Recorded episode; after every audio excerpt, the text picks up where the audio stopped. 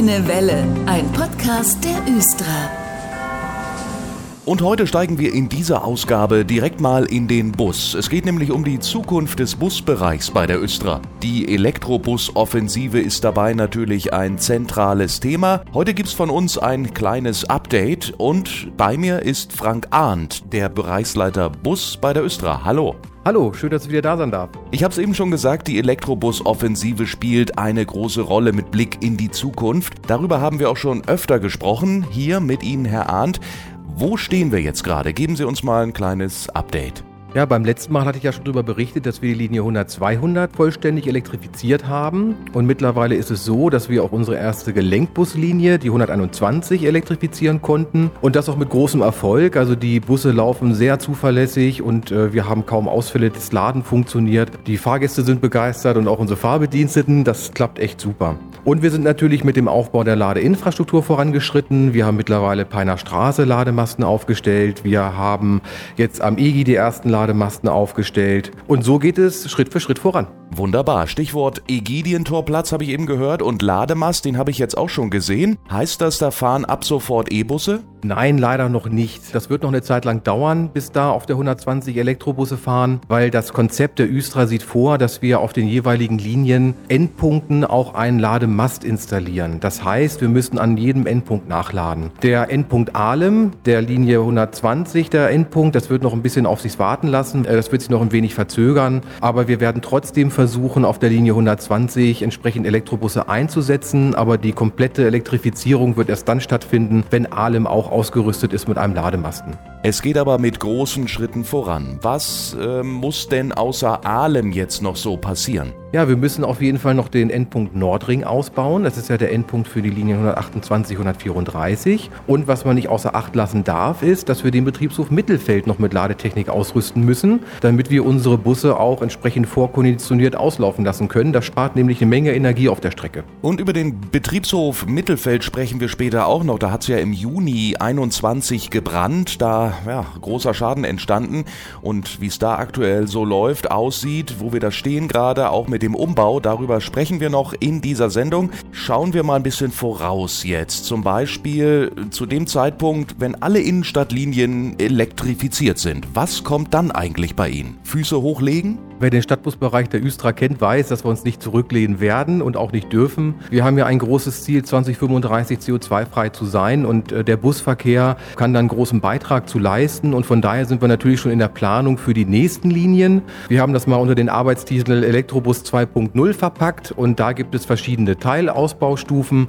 So ist das ähm, mit dem Thema Elektrobus 2.1. Das beinhaltet drei Linien, die wir elektrifizieren wollen. Das sind die Linien 126, 136 und 581. 81. Und der große Vorteil bei diesen Linien ist, dass wir zum Teil die Endpunkte schon mit Ladeinfrastruktur ausgestattet haben, beziehungsweise es einen zentralen Punkt gibt, das ist der Endpunkt Stöcken. Und wenn wir den anfassen, haben wir quasi Ladeinfrastruktur für die drei Linien gebaut. Da steht also noch einiges an. Von welch einem Zeitraum sprechen wir denn da? 2030? Ist das dann erst alles umgesetzt oder wie? Ja, wenn man sich so den Ausbau einer Elektrobuslinie vor Augen führt, ist es so, dass wir für die Planung bis zur Bauausführung, also bis der Lademast steht, ungefähr drei bis vier Jahre brauchen. Das liegt eben daran, dass wir nicht auf einer grünen Wiese bauen, sondern wir haben da Gegebenheiten, ist eine, Leitung im Boden, wir müssen äh, Bauanträge stellen, die müssen genehmigt werden. Und das heißt also, wenn wir jetzt anfangen, wir sind jetzt schon in der Planung, drei bis vier Jahre, bedeutet, dass wir 2027 die drei Linien dann quasi in Betrieb nehmen werden, elektrisch. Das ist auf alle Fälle ambitioniert und klingt nach viel Arbeit. Äh, vor allem natürlich auch für all die, die damit beschäftigt sind. Werden wir denn aber trotzdem schon E-Busse außerhalb der Innenstadt vorher sehen können, vor dieser Jahreszahl? Ja, also wir haben vor, dass wir zum Beispiel auf der Linie 123 einen ersten Test fahren. Das heißt, wir werden also das Anforderungsprofil aufnehmen, wir werden Verbrauchswerte ermitteln, um dann letztendlich eine Vorbereitung treffen zu können für die nächsten Ausbaustufen. Der Betriebshof Mittelfeld, der kam 2021 in die Schlagzeilen. Da hat es nämlich im Juni gebrannt. Acht Busse sind zerstört worden und auch Teile der Ladeinfrastruktur, also auch die Abstellhalle, das sah schon krass aus, ich will es mal so ausdrücken auf den Bildern. Hat dieses Unglück die Östra und den Busbetrieb in den Planungen mit Blick auf die Zukunft zurückgeworfen und auch den Umbau des Betriebshofs irgendwie, ähm, sage ich mal, verlängert? Ein ganz klares Jein. Also zurückgeworfen in dem Sinne ähm, bei der Ausführung der Elektrobusoffensive nicht. Es hat natürlich eine Menge Ressourcen gebunden, um den Betrieb weiter aufrechterhalten zu können. Aber es ist so, dass wir im Projekt Ladeinfrastruktur ausbauen wollen. Die Planungen sind weiter vorangeschritten und die Baumaßnahmen, wer mal im Mittelfeld vorbeikommen möchte, der kann sich das angucken, sind im vollen Gange, dass wir auch Ladeinfrastruktur entsprechend äh, installieren können da. Das heißt, Ladeinfrastruktur hätten Sie sowieso gebraucht. Baumaßnahmen wären auch ohne diesen Brand notwendig gewesen, ne? Ja, genau so ist das. Wir sind jetzt bloß in dem Vorteil, dass wir den Betriebshof komplett räumen konnten und wir einen Ausweichbetriebsort betreiben, damit wir mehr Baufreiheit da sicherstellen können, dass die Baufortschritte auch schneller vorangehen. Wie sieht dann eigentlich so ein moderner Busbetriebshof aus? Äh, was wird sich da auf dem neuen auch in Zukunft ändern? Ja, für so einen modernen Betriebshof ähm, muss man sich die Abläufe auf einem Betriebshof mal anschauen. Also der Betriebshof Mittelfeld beispielsweise ist aus den 70er Jahren und wir haben eine Analyse fahren lassen für den Betriebshof und die Abläufe, wurde uns von einem externen Gutachter testiert, sind gut. Das heißt also beim Einlaufen, beim Fahrfertigmachen der Fahrzeuge, bei der Instandhaltung der Fahrzeuge, bei der Abstellung der Fahrzeuge ist äh, letztendlich alles super vorbereitet gewesen von unseren Vorgängern und von daher gilt es jetzt eigentlich das Ganze Ganze nochmal zu modernisieren, Ausstattung mit Ladeinfrastruktur, dass wir verschiedene Energieträger auf den Betriebshöfen auch äh, vorhalten können. Wir müssen moderne Werkstätten haben mit Dacharbeitsständen und auch das Thema Digitalisierung spielt natürlich eine ganz, ganz große Rolle. Klingt alles aber trotzdem, Herr Hahn, ganz schön umfangreich. Wie stellt man das an, dass trotz dem ganzen Umbau wir Fahrgäste davon eigentlich gerade gar nichts mitbekommen?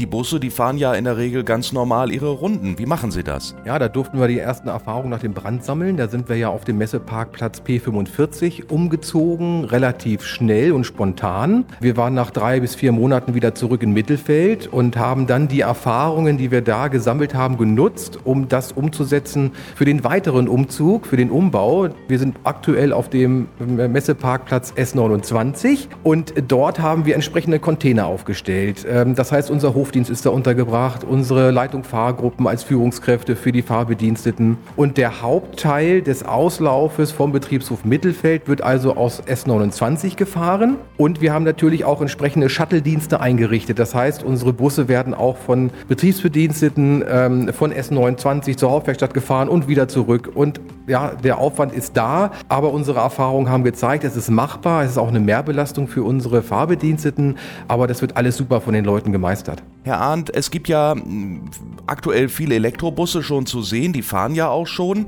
Aber es gibt auch andere moderne Technologien. Wasserstoffantrieb zum Beispiel. Spielt das bei Ihren Planungen auch eine Rolle? Der Wasserstoffantrieb wird sicherlich bei der Östra auch irgendwann mal eine Rolle spielen. Man muss noch mal ähm, sich die Entwicklung der Elektromobilität anschauen. Wir haben uns 2013 das erste Mal mit einem Elektrobus beschäftigt und 2023 sind wir so weit, dass wir standardmäßig einen Elektrobus einsetzen können. Wenn man das jetzt mal auf die Wasserstofftechnik überträgt, dann kann also keiner verlangen oder auch keiner denken, dass wir innerhalb von zwei Jahren verlässliche Wasserstofftechnik eingeführt haben. Man muss diese gesamte Kette betrachten, also von der Energieträgerherstellung bis letztendlich zum Verbrauch im Fahrzeug. Das nennt sich diese sogenannte Well-to-Wheel-Kette. Und jeder Schritt muss einzeln geplant sein und auch sicher, sicher umgesetzt werden, damit wir dann auch einen sicheren Betrieb machen können. Also von daher Wasserstoff als Energieträger eine Option auf jeden Fall. Aber wann das genau bei der Östra eingeführt wird, kann ich noch nicht sagen. Okay, worauf setzt die Östra noch so neben der Wasserstofftechnik? Gibt es da noch weitere Ideen? Also wir bauen auf jeden Fall auf die Elektromobilität, das heißt